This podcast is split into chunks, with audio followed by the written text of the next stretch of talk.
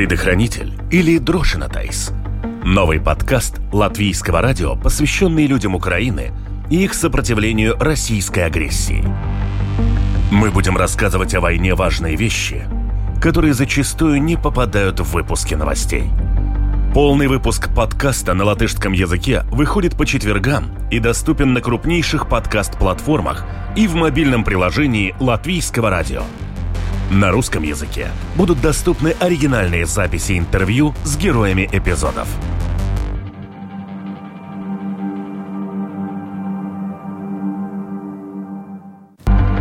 Оккупацию можно сравнить с гангреной.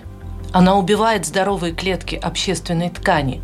Травму получает не только конкретный человек, но и сообщество, местная община, население – Социологическое исследование настроений на освобожденной Херсонщине выявило много подробностей того, как и почему одни смирялись и становились коллаборантами, другие сопротивлялись.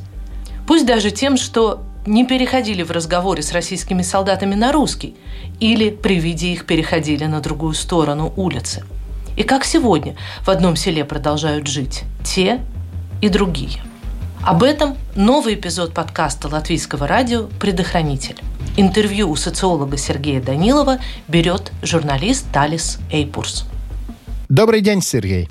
Добрый день. Вы один из авторов очень интересного расследования про то, как э, люди жили в оккупации на территориях деоккупированной Украины. Сперва, может быть, кратко расскажите, что это за документ и какие главные вещи вы узнали. Ну, практически через неделю после того, как Херсон был освобожден, мы приехали к нашим друзьям, привезли гуманитарную помощь, видели, что было на свободных уже землях на правом берегу речки Днепр Херсонской области. И с первого дня у нас э, появилась идея про то, что нужно немедленно диагностировать социологическими методами, как изменились люди, как изменились комьюнити, общины, города, села на освобожденной территории.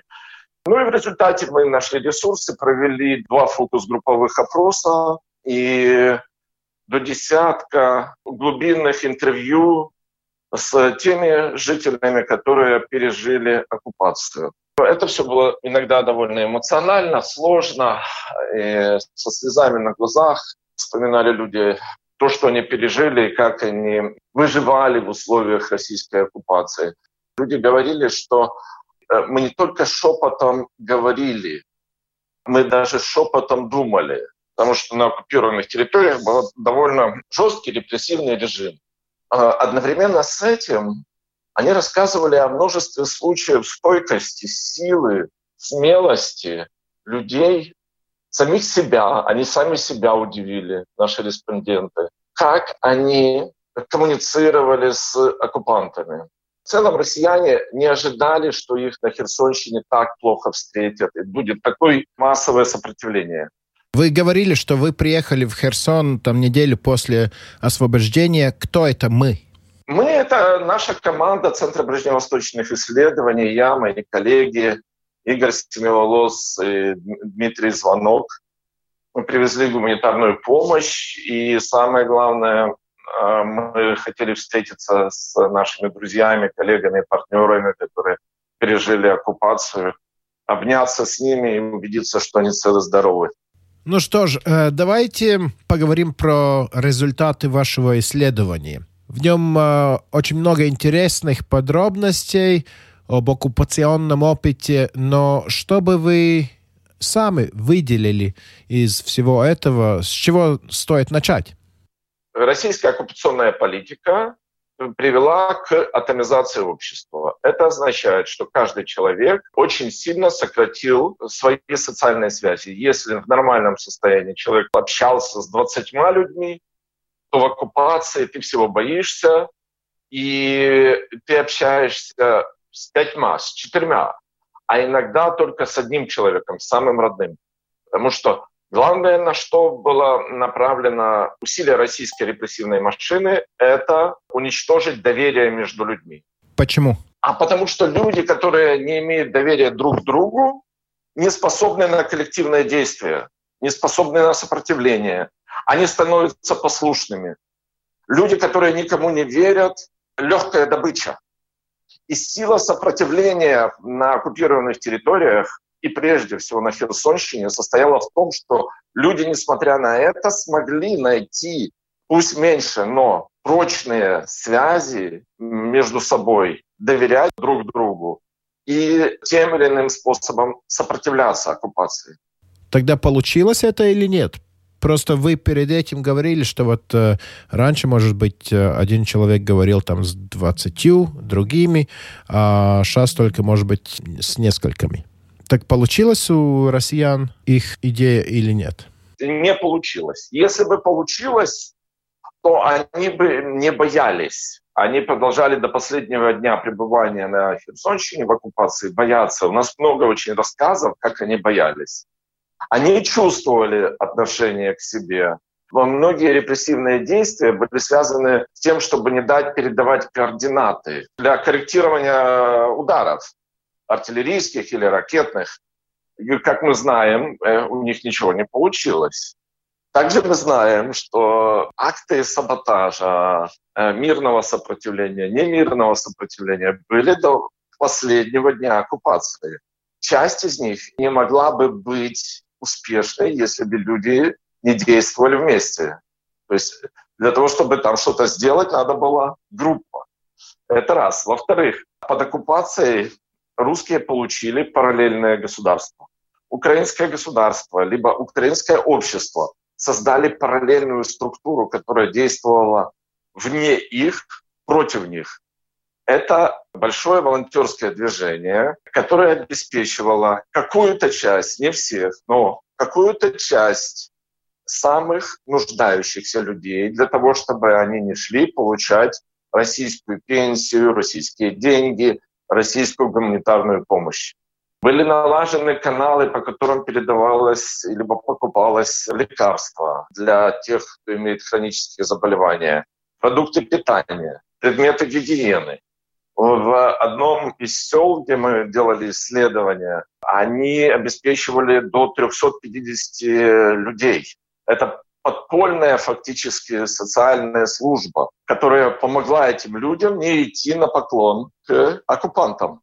Ну, я понимаю, что это одна из этих дилемм. Когда территории были освобождены, тогда начался разговор о том, если ты брал чего-то от русских, или это гуманитарная помощь, или пенсию, или что-то такое – ты предал Украину или не предал Украину. Потому что, может быть, если ты не взял бы эту еду, ты, может быть, умер от голода.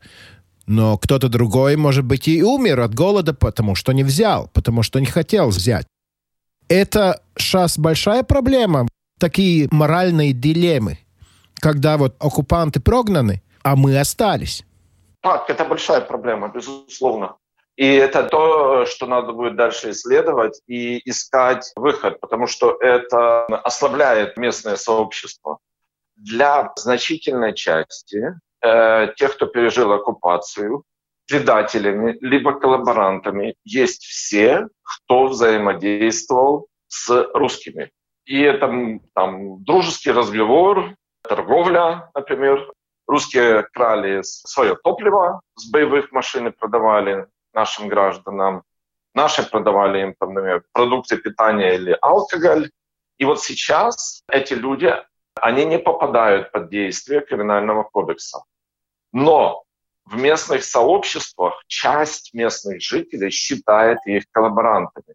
И это напряжение, оно разное в разных населенных пунктах в зависимости от э, жестокости оккупационного режима, но оно принципиально не отличается. То есть есть часть, которая осуждает, которая говорит, что я не хочу теперь с ними жить в одном населенном пункте. Они предатели, они коллаборанты. А нету в Украине такое вот понятие, вот это коллаборантство, а это просто выживание? Или этот путь еще только будет найден? Или никогда не будет найден? Я думаю, будет по-разному. Где-то будет найден, где-то не будет. Где-то эта дискуссия будет отравлять местную социальную жизнь. Как бы, если идти по закону, надо отталкиваться от закона. В законе это не криминализировано. Правильно? То есть никакой ответственности люди не несут. Более того, у нас есть достаточно свидетельств, что люди пожилого возраста, пенсионеры, брали российскую пенсию, брали все возможные выплаты у россиян, они получали. И отсылали эти деньги через банковские переводы на счета украинской армии. Либо на счета фондов, которые э, помогают э, украинской армии. И таких примеров много. Потом есть другие свидетельства. Тоже люди пожилого возраста, они говорили, мы брали специально, чтобы они больше тратили ресурсов э, на содержание. Мы хотим, чтобы они тратили эти деньги, а мы их будем использовать так, как мы хотим. Условно говоря, помогать партизанам этими деньгами либо вооруженным силам. И это не одинокий случай, это не единичный. У нас много свидетельств того, это не массово, не так, что, знаете, там половина, и не один, и не два, и не десять, а сотни, а может быть тысячи. Нету такого, что в освобожденных территориях люди берут закон в своих руках и делают э, такое правосудие, какое им считается правильным. Из-за того вот э, нет этих границ, вот сказать, вот ты коллаборант, ты не коллаборант, если ты как будто закон не приступал. Ну... Это война, да? Я оставлю без комментариев, но кое-что я расскажу. А, есть э, общественное осуждение, безусловно. Но надо понимать, что на органы безопасности большая нагрузка. Это надо много расследовать преступлений, которые совершили русские, и преступления, которые коллаборанты совершили. Не, не всегда успевают найти всех коллаборантов, на кого-то там недостаточно э, собранного материала. Мне кажется, что иногда коллаборантам лучше самим попроситься в тюрьму. Они будут целее, я так скажу. Но есть, безусловно, общественное осуждение, то есть э, людям пишут на заборах, на воротах оскорбления заслуженные. Им отказывают в социальной значимости, им указывают на их преступления, либо на их э, негодное поведение во время оккупации. Вот. Безусловно, общественное напряжение есть, и в какой-то форме оно выливается в, в такие разные способы это показать. Еще одна важная тема — коммуникации. Я так понимаю, что ваше исследование показывает, что живя в условиях оккупации, очень важно знать, что происходит снаружи, что происходит на самом деле, да? Да, информация вообще стала жизненно важной. Информация стала такой же значимой, как вода, еда и воздух. И они, безусловно, пытались создать информационный вакуум, исказить. Их тезисы российской пропаганды были такие. Россия сильная, Россия вторая армия мира, Украина слабая, ее армия будет разбита. Эта часть российской пропаганды была направлена на то, чтобы посеять сомнения, разочарование, что мы все равно ничего не добьемся, нас все равно разобьют, и потому надо... Мы это не любим, но окей, мы проиграли, и давайте строить жизнь уже как проигравшие. Вторая часть российской пропаганды была «мы один народ», у нас одна вера, мы всегда были вместе. Вот эта вся политическая шелуха она наименее работала. Третья часть российской пропаганды – это Россия богатая, у вас будут социальные выплаты, у вас будут э, дешевые кредиты, фермеры получат чуть ли не бесплатную технику, все могут получить кредиты на жилье. И они будут очень дешевые, и вообще будет жить хорошо, потому переходите на сторону России.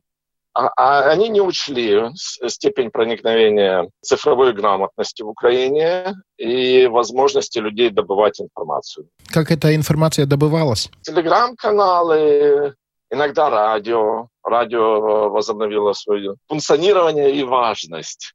Мне один из участников вопроса рассказывал, что он меня слушал по радио, например. Да?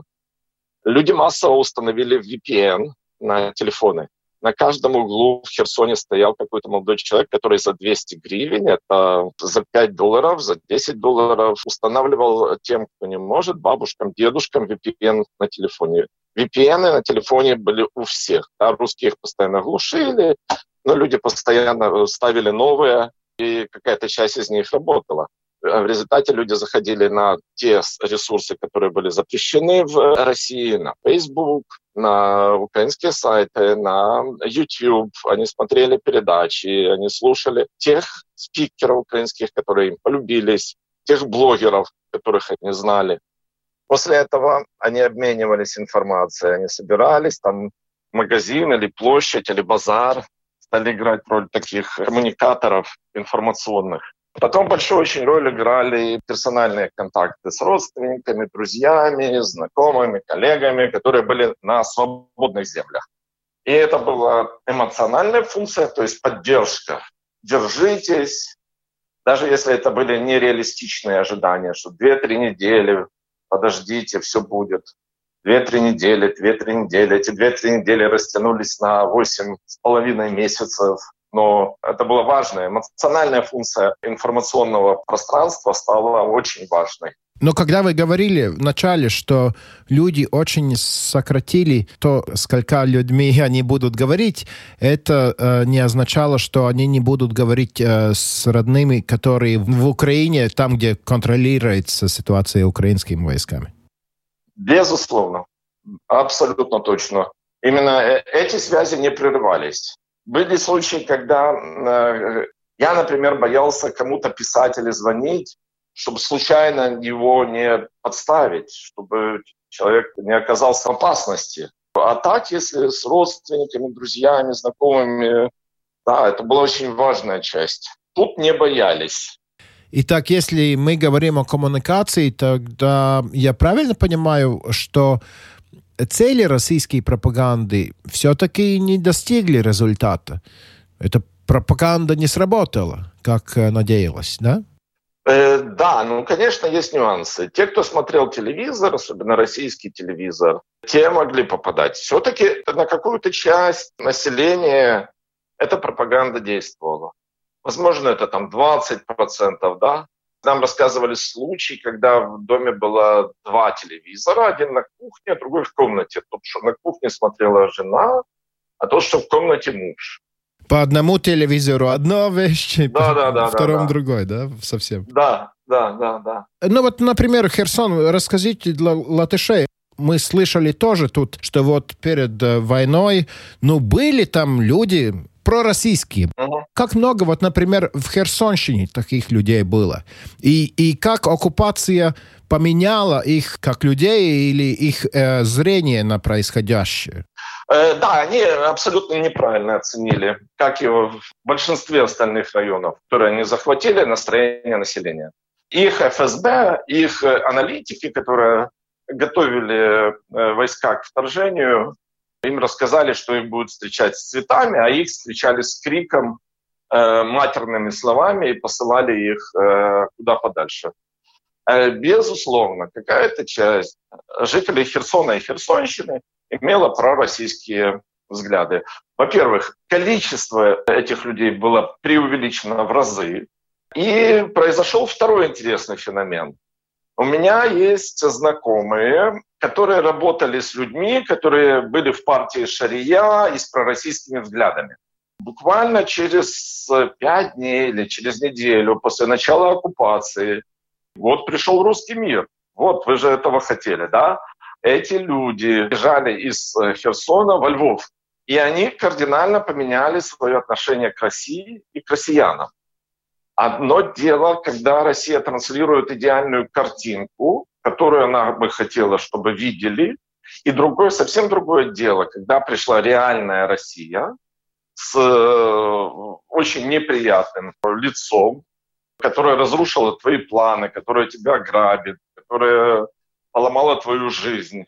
И твои пророссийские взгляды разбиваются об эту реальность. В результате россиянам было очень сложно найти э, коллаборантов, людей, которые бы на них работали. Они брали маргиналов, э, криминальников, директор школы, который я знаю, там, они поставили директором охранника, например. Э, директором Херсонского театра поставили вахтера, потому что все остальные отказались, даже те, кто имел пророссийские взгляды. Из вашего исследования я понимаю тоже, что оккупанты очень, как сказать, своеобразным образом пытались установить свой русский мир. Там, например, упомянуто случаи, когда вот э, русские э, военные входили в рынок, говорят там «Здравствуйте, русские, Россия будет здесь навсегда», или делая жесткие обыски без всяких причин.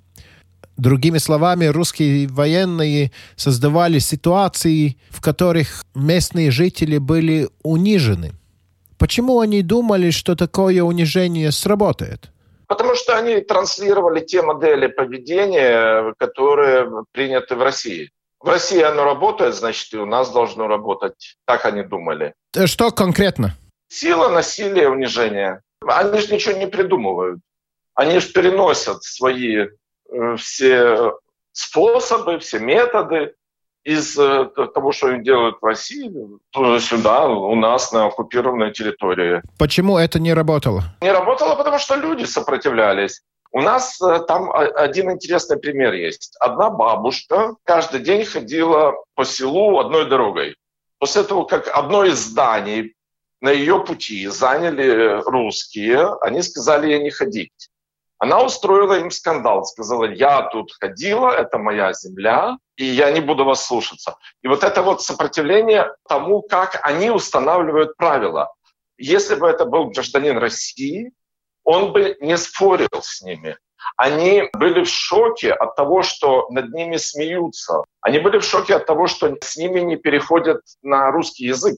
У меня один из случаев есть описанный, когда пришли там муж с женой, вот пришли эти русские, а она не переходит на русский. И солдат стоит на нее смотрит. И муж спрашивает, по-русски уже его спрашивает, а ты понимаешь, что она тебе сказала по-украински?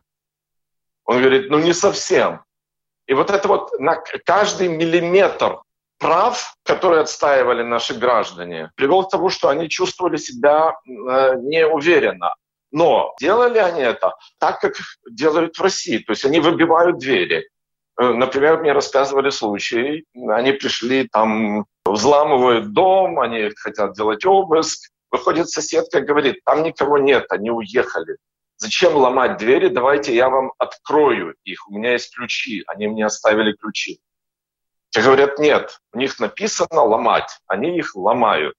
Ну и очень много описаний ужасной бытовой культуры россиян, когда они гадят, ломают, бьют, стреляют по вещам каким-то, делают какие-то вещи, которые непонятно. Это агрессия, которая присутствует в российском обществе и которую Э, вы в Латвии, мы в Украине не видели, сидя у себя дома, да, то, что происходит у них дома.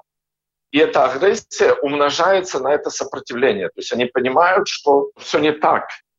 Но в ответ они только отвечают на это агрессией. В вашем исследовании тоже приводился пример, когда русские войска захватили какую-то там деревню и сказали старшине, убедитесь, что все местные делают то, что мы говорим. Но он им отвечал, что это невозможно, потому что местный просто не будет его слушать в этом случае. Это не единичный э, случай. Они приходят и говорят, кто у вас царь, да? Они реально, они не знают, что у нас э, децентрализация, которая началась э, в 2015 году, привела к тому, что эти сообщества локальные, комьюнити, это реальная низовая демократия. Она не идеальная, она с множеством проблем, но она реально живая. Там есть конкуренция, и мэр, он зависим от людей, а не люди от него. Да? Есть исключения, есть много негатива, мы все знаем, но в целом система построена снизу вверх. Вот. А они приходят и спрашивают, кто у вас царь. Царь в их понимании это может быть мэр, это может быть бандит или милиционер, которого все слушаются, который главный. И их проблема была в том, что они не понимают, как устроена нормальная демократия, и локальная демократия в частности. Они все вот этим российским стереотипом э, приходят э, и пробуют так управлять. Когда мало коллаборантов, очень хочется найти местных, либо воспользоваться местными системами власти, чтобы она полностью перешла под их контроль. Правильно? Это дешевле и быстрее. Потому они искали. И когда им говорили, что нет, они меня слушать не будут. И более того, э, я знаю э, мэров маленьких городков, которые хотели бы э, стать коллаборантами. Но они знали, что это будет плохо воспринято. И в результате не пошли на этот шаг. Вот. Не стали коллаборантами, не согласились на сотрудничество. Я так это все слушаю, и э, мне кажется, что ваше расследование самый лучший пример тем, кто говорят, что ну, россияне, украинцы — это один народ, ну, нет там разницы. Но разница есть, правильно? Это мы видим. Очень большая. Как оказалось, очень большая разница. Если я это знал сам, то люди на Херсонщине про это не задумывались. Для них на самом деле до этого широкомасштабного вторжения, для многих из них, наверное, не было такой разницы, пока они сами не столкнулись. Но сейчас при опросах, да, мы видим, что люди это очень четко и точно понимают, насколько мы разные. Мы спрашивали, как вы видите, можно ли будет как-то вот жить, общаться. И все они взаимоотношения двух государств видят через личную историю. И в этой личной истории России больше не существует. Они не хотят ничего, кроме ров с крокодилами, пулемета и пушки на границе, и больше ничего.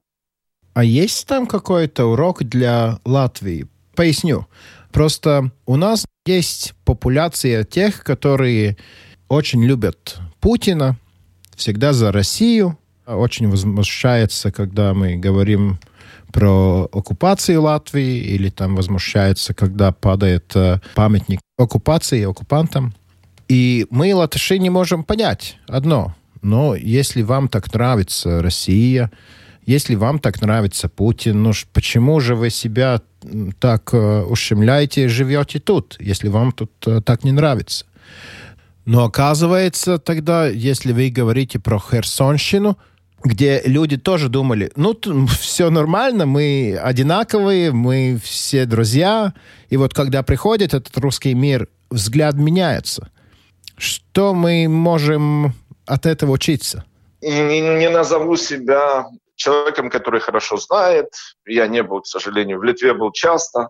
Еще с времен Союза я ездил, когда мы издавали маленькую подпольную газету при Советском Союзе. К сожалению, в Риге не был. Для части боюсь, э, что из этих э, латышских, русских э, их не удивит русский мир, они будут рады его приходу. Надеюсь, я ошибаюсь. Я думаю, что э, усилия все равно по тому, чтобы показать, как это на самом деле происходит. Я думаю, что надо рассказывать и показывать, как российская оккупация прошлась катком по всех. В Мариуполе, безусловно, было гораздо больше людей, которые ждали русский мир. У меня э, есть, к сожалению, уже покойная э, знакомая, которая сначала потеряла сына, а потом и сама погибла под российской бомбой. И за год до вторжения она с пеной у рта доказывала, что и русский язык хорошо, и связи с Москвой хорошо. Она тренер была в общественных организациях. И она говорила, что мы не правы, когда мы рвем все связи с Москвой, мы должны поддерживать, мы должны как-то взаимодействовать. И она была такая роскоцентричная. И ее предсмертная, перед тем, как бомба разбила ее квартиру и погибла она сама, она писала э, страшные вещи в Фейсбуке, как она ненавидит Россию, как она была неправа. Это уже э, погибла часть ее семьи перед этим в Мариуполе было, наверное, 50 плюс 1 процент людей, которые были очень за Украину, и 40 процентов или 30 процентов тех, кто хотел в Россию. Но они погибли точно так же. Россия их не пожалела. И часть из тех, кто погиб, они э, прозрели только перед самой смертью, но их уже не вернешь. И с русскими в Латвии будет то же самое. Ну ладно, вернемся в Украину. Ну, уже там э, какое-то время мы э, все время слушаем разговоры про контрнаступ. От вашего исследования вам понятно, что вот сейчас происходит в оккупированных территориях перед грядящим контрнаступом? Да, более-менее понятно. И градус э, репрессий вырос очень сильно. Если они на э, правом берегу Херсонщины были сильные, и мы думали, что это уже максимум, я знаю уже, что они усиливаются. Они очень боятся местных, они боятся партизан, они боятся, что люди все видят и передают координаты. Вот, и потому забирают телефоны, бьют телефоны, тотальные проверки, просто тотальные полностью. Рвут украинские паспорта, чтобы сделать заложниками, пугают украинскими обстрелами, чтобы вызвать э, стокгольмский синдром. Вы можете нас не любить, но пока мы здесь, там не обстреливать, так что давайте смиритесь. И плюс они делают достаточно большие выплаты, и зарплаты, и социальные выплаты для того, чтобы купить лояльность местного населения. Оккупация Херсона была 8,5 месяцев. Те территории, которые еще оккупированы, это годы три месяца. Есть какой-то способ э, понять, как долго может вытерпеть один человек в такой ситуации? Разница есть большая. Э, чем дольше в оккупации, тем больше людей уезжает. Разочарование было э, наибольшее э, летом прошлого года, когда думали, что вообще ничего не будет освобождено. И когда и в Херсоне у многих пропала уже надежда. После освобождения Херсона все-таки ситуация сильно изменилась. Ну и люди голосуют ногами выезд очень-очень сильный. Если не можешь терпеть, надо найти деньги на выезд и через Россию, через Крым пробовать убежать в Европу. Это единственный выход. И этот поток продолжается. Вот это интересно, потому что э, в Латвии мы тоже знаем организации, которые там волонтеры наши работают на границе России и Латвии. Но был вопрос у меня, кто эти люди, которые вот год и три месяца после начала большой войны, которые приезжают только сейчас в Латвию, например. Ну, транзитом на Европу или остаются тут. Ну вот, э, по вашему мнению, кто эти люди, которые вот сейчас через Латвию едут с Украины? Очень разные люди. Э, я категорически не приемлю тезис, что остались одни коллаборанты и что чем дольше там находишься, то, значит, э, тебе больше подозрения. Нет, э, я поддерживаю очень много контактов с левым берегом, несмотря на все проблемы. И э, хочу и успокоить, и ответственно сказать, что спрашивать, безусловно, надо, что и как, но у людей есть разные обстоятельства. У меня знакомые, которые с лежачими родителями, оставались. У меня знакомая, которая заезжала, потому что там, да, мама долго не протянет, лекарства надо передавать, там, ну, разные случаи есть, в общем. Кто-то сидел, ждал наших, кто-то э, уперся, сказал, это моя земля, я не отдам ее русским. Пусть я буду молчать, но я буду жить на своей земле. То есть варианты разные. То эти люди, которые сейчас уезжают. И запас терпения у людей тоже разный. Это надо понимать. Психологическая стойкость, возможность сопротивляться внутренне, жить во внутренней эмиграции у людей разные. Есть уникальные люди, которых я знаю, которые стойко и несмотря ни на что там продолжают оставаться, зная, зачем они это делают, и делают они это для хорошего дела, я уверяю. Вы говорили, что вот в Херсоне было ну, что-то подобное параллельному государству, э, подпольному государству. Э, как вы думаете, это подполье очень живая тоже в тех территориях, которые еще оккупированы? Да, что-то живое. Без подробностей, чтобы не навредить никому. Но скажу, оно возможности уменьшаются, но не исчезают до конца. Мы ждем контрнаступ. Вы, наверное, ждете, когда начнется, или, может быть, уже началось, мы просто не знаем. Зная все то, что вы узнали у людей, которые жили в оккупационной э, системе 8 месяцев в Херсоне, в Херсонщине. Что первое, про что вы думаете, когда мы говорим про контрнаступ? Ой, что я расплачусь, когда он окончится победой. А все его время я буду сидеть как на иголках и мало спать. Ну и, понимаете, оккупация – это как очень тяжелая болезнь у человека. Это как гангрена. И лечить это последствия оккупации надо будет долго. Время оккупации помножьте на два. Это самое-самое минимальное, чтобы это как-то вернуть. А что вы имеете в виду?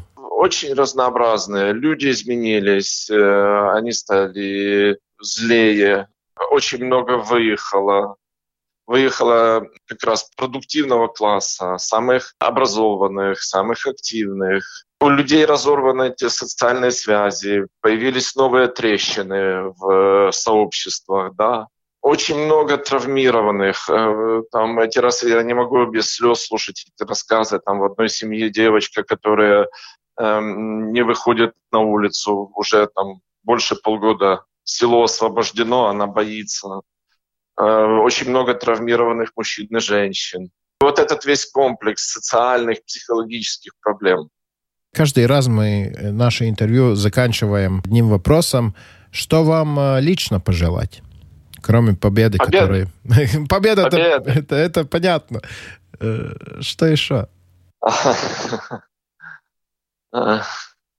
чтобы я встретил день рождения в Бахчисарае. Это где? Бахчисарай это в Крыму. Понятно, так и думал. Ладно, большое-большое спасибо, Зерхей. Большое спасибо. Всего хорошо. Да, до свидания. Предохранитель. Подкаст Латвийского радио.